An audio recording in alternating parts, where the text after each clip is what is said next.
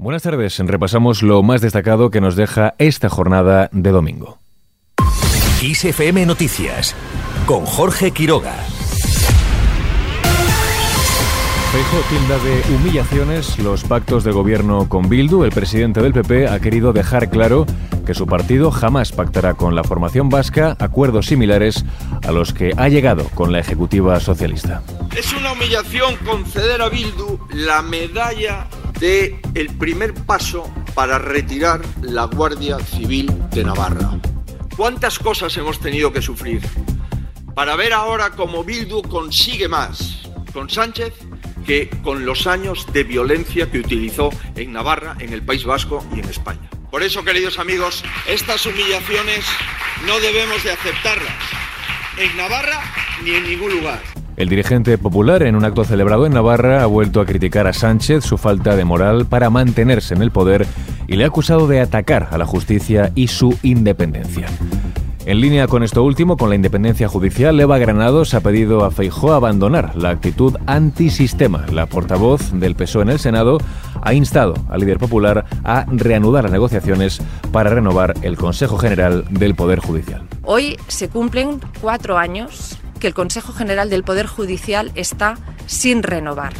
Señor Feijó tiene que cumplir la Constitución está actuando de manera antisistema. Es un partido anticonstitucional cuando no quiere renovar los órganos importantes, los órganos constitucionales de nuestro país y lo que está haciendo es atentar directamente contra la soberanía popular y contra un gobierno legítimo que necesita que los eh, órganos constitucionales y el Consejo del Poder Judicial se pueda renovar. Granados ha defendido que España avanza pese al ruido de la derecha y que lo hace apostando por la redistribución de la riqueza, incrementando los impuestos a los grandes patrimonios. Además, dice que España es la zona euro, dentro de la zona euro, donde más ha crecido la economía y más ha bajado la inflación.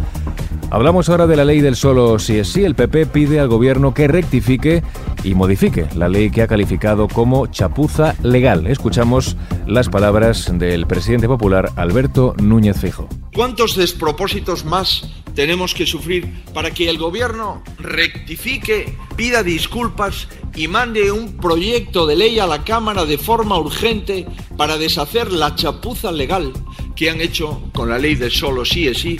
En el gobierno descartan la modificación y piden algo de tiempo para que la ley se despliegue y se vean sus consecuencias. En la misma línea, Podemos ha defendido esta legislación para cambiar la cultura de la violación por la del consentimiento. La portavoz de la formación popular Isa Serra ha puesto en valor la potencia de esta ley. La potencia que tiene, por ejemplo, la ley solo sí es sí, que es una ley que lo que permite es precisamente cambiar la cultura de la violación por la cultura del consentimiento. Serra ha añadido que la última ofensiva contra el Ministerio de Igualdad no es solo contra esta administración, sino contra los avances feministas conseguidos por ella. Además, ha acusado al PSOE de bloquear los principales avances sociales pactados. La portavoz estatal de la formación morada se ha referido a la ley de vivienda, la ley de derechos para los animales, la ley de familias y la ley trans.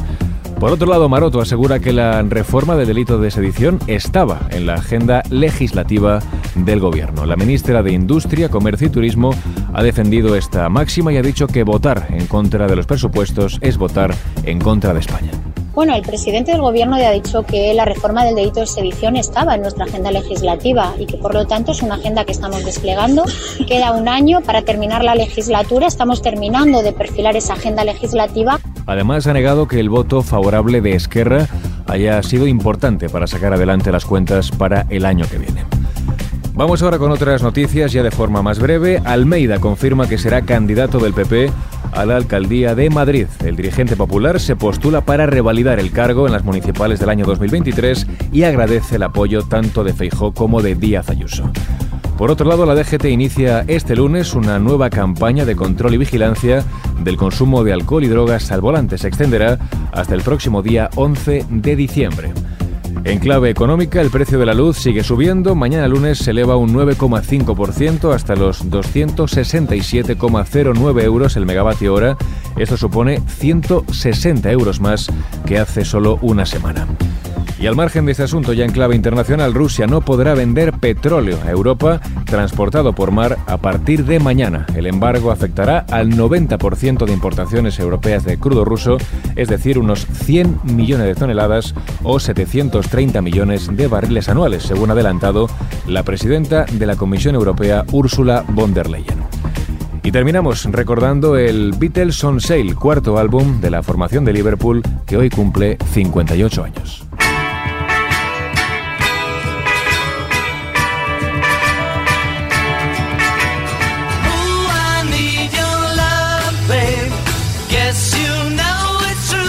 Era inevitable que la rutina constante de hacer giras, escribir, promocionar y grabar acabara cansando a los Beatles. Y en este disco se ve reflejado solo cinco meses antes de la salida del álbum, el grupo había lanzado al alegre A Hard Day's Night. Ahora sonaban más desgastados y en el caso de Lennon afloraba cierta amargura. Su trilogía de apertura, compuesta por No Reply, I'm a Loser y Babies in Black, es la secuencia más oscura de cualquier disco de los Beatles y establece el tono general del álbum. Los momentos de alegría aparecen de vez en cuando, como temas con Eight Days a Week que escuchamos de fondo, pero la presencia de seis versiones después de la triunfante A Hard Day's Night, completamente original, se percibe como un reconocimiento del cansancio por el elevado volumen de trabajo.